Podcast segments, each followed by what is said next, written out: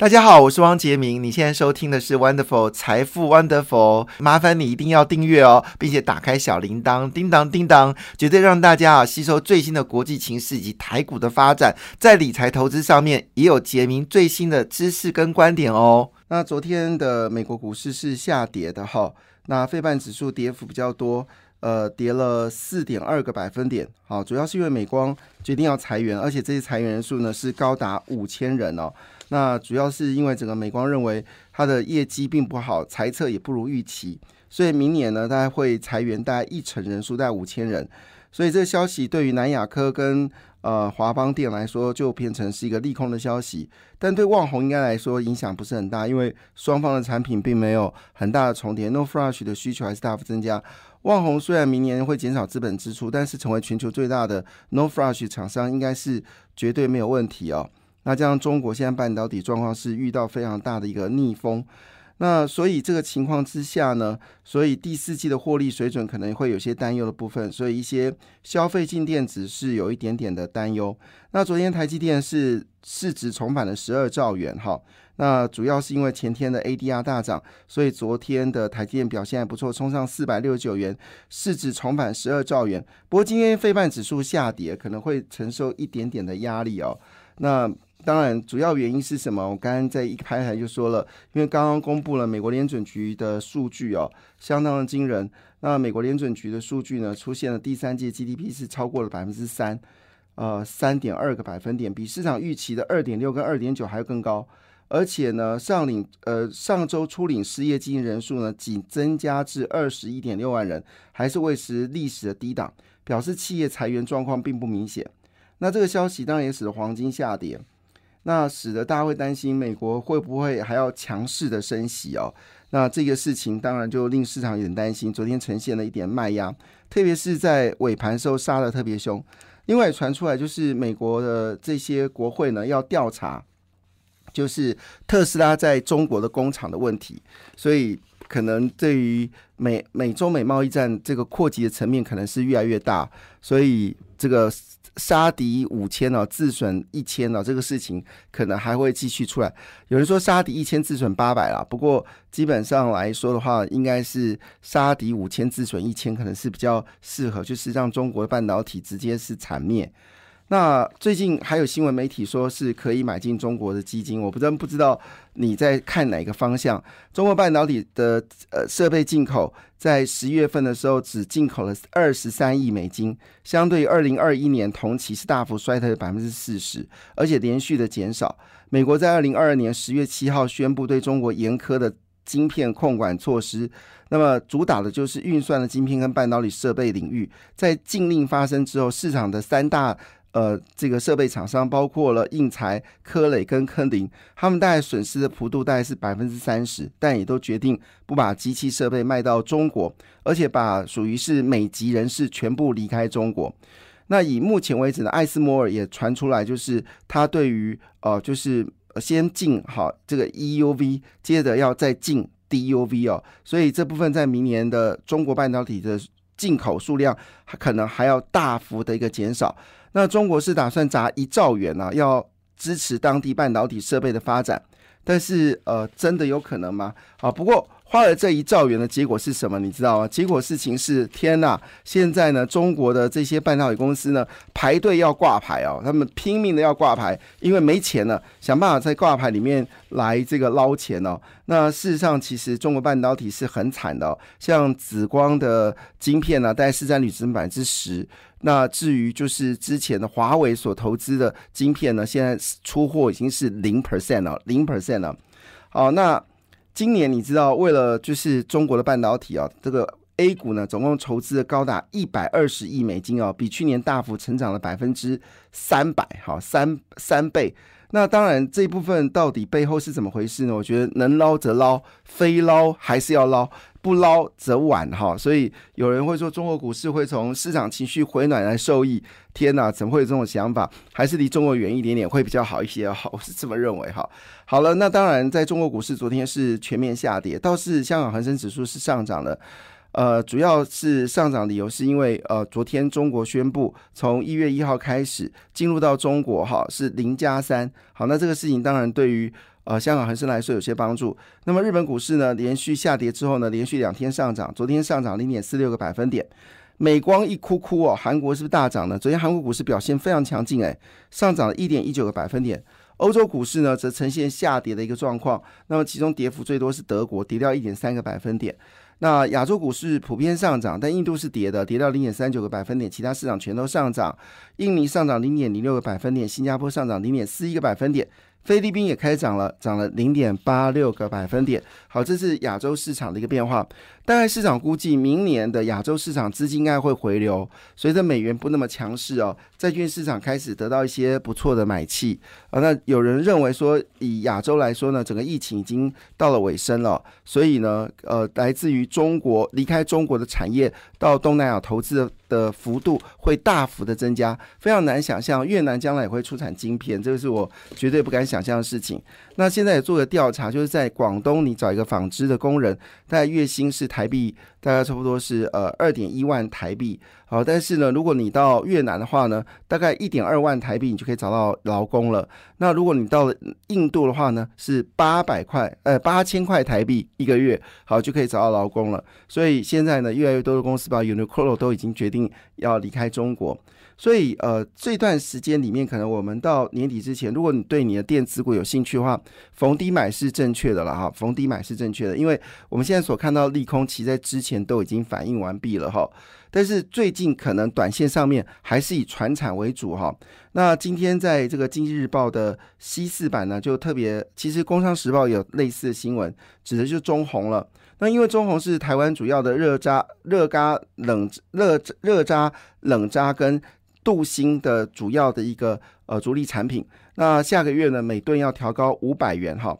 那第三季的时候呢，中红因为整个市场状况不好，第三季其实是亏钱了，亏掉零点七八元哈，跟去年第三季是赚了将近有一块二哦，是不可同日而语哦。那整个钢铁业呢的高峰期哦，确实就出现在去年的第二季，所以去年第二季做做钢铁股的是赚到一个吐。那现在是不是会复重复这样的一个状况呢？好，其实我讲钢铁，我钢钢铁我是有点心毛毛的。为什么呢？因为翁朝栋在今年第三季的时候还说钢铁业也不错，可是你那时候买钢铁业，你亏到一个眼泪流出来。所以我不知道翁朝栋的话对不对了哈。不过翁朝栋是这么说，钢市已经起风了哦。原本预估明年第二季钢市的拐点向上，但是伴随着中国风控松绑、美国升息放缓，还有俄乌战争有望退场。哎，翁朝栋，你讲哪门子话。俄乌战争怎么可能会退场呢？他说，但是不论怎么样，他说钢市已经有追涨的气氛的一个转转热点。星光钢的董事长利明德也是认为，说明年第一届钢铁业会比今年更好。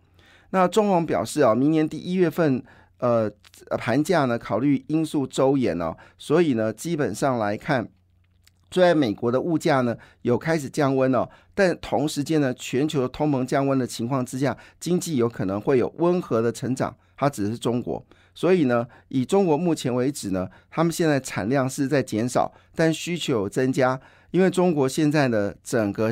就是我们说的信用投放的部分呢，是把它放到了房地产跟这个半导体业，所以呢，对钢铁业呢比较难难筹资，所以他们基本上会采采用的是减量供应，价格稳定。那这部分当然对台股来说，最近你可以看到整个就是钢铁业的股票全面上涨。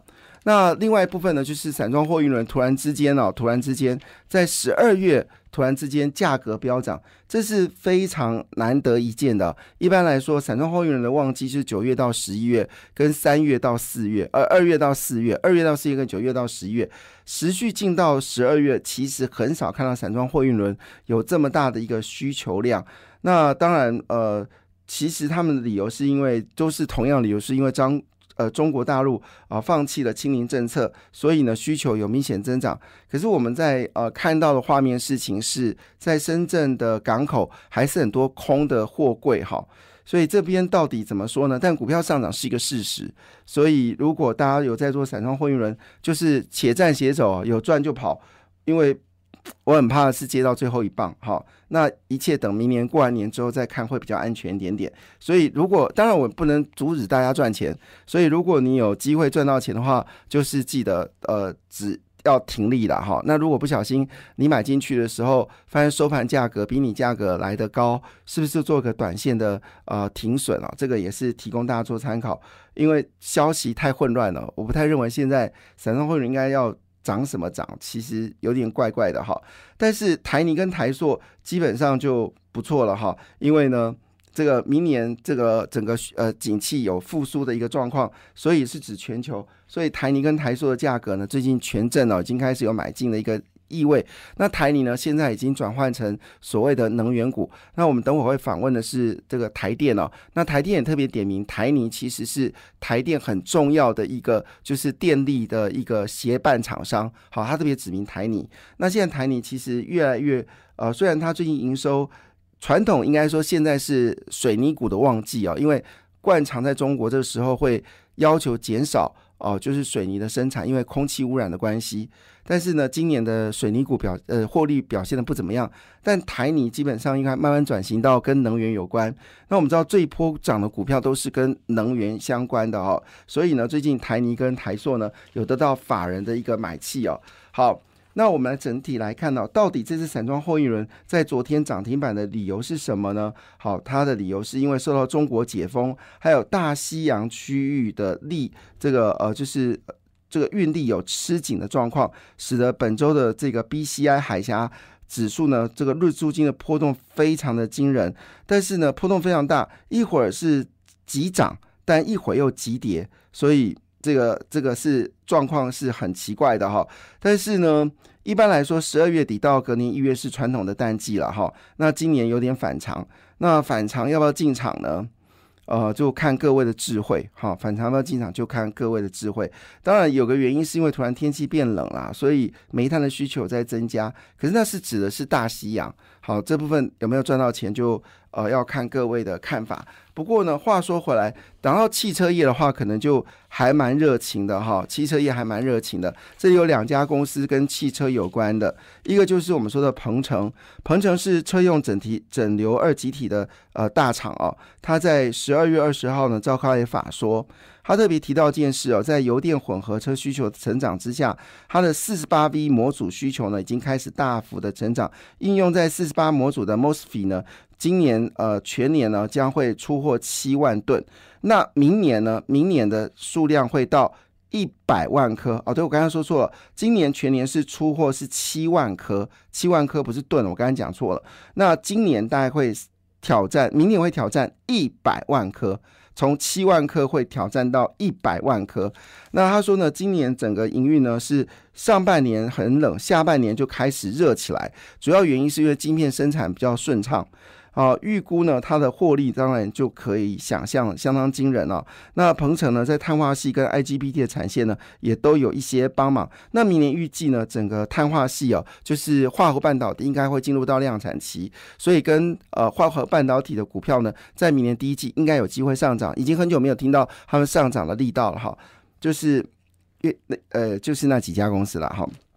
好，另外呢，就是呃，就是呃，磊磊晶啊，还有那个汉磊，好，就是那些公司。好，另外呃，就是有关加必奇啊，那因为明年的电动车还是一个主流，所以呢，加加呃，这个加必奇呢，它是做这个网络数据，还有新能源跟车用电子哦。那他说连接器跟呃，就是整个需求有明显增长，特别在数据电信、跟新能源还有车用电子部分，它的订单呢是明显的增长哦。那加必奇呢也特别提到一件事情，说其实经过这几年的耕耘哦，他们业绩的看法是越来越好。那我们怎么来看这个数据呢？二零一八年加必奇全年赚两块一八，到二零一九年就赚了两块四，二零二年稍微掉掉到二点二点一三元，但二零二一年就赚到三块零六。二零二二年前三季就赚了三块二四，比去年更多。那他目前为止已经看出来，整个东南亚需求会大幅的增加，对明年需求有些看法是正面的。那最近到底投信在买什么？哈，最近投信呢在买台湾高股息的指数成分股。好，最近投信在买台湾高股息的。这个指数成分股就是零零五六元大台湾高股息 ETF 哈，那最近规模大幅的增加，因为资金流进到就是跟高值率相关的股票，那整个规模呢已经飙高到一千七百一十五亿元哦，累计今年增加六百亿元。特别是这波股市在回档的时候，很多人跑进去买这个就是元大台湾高股息。那元大台湾高股息呢，最近有涨的股票，当然就是远东新了。最近远东新的股价呢有明显的上涨。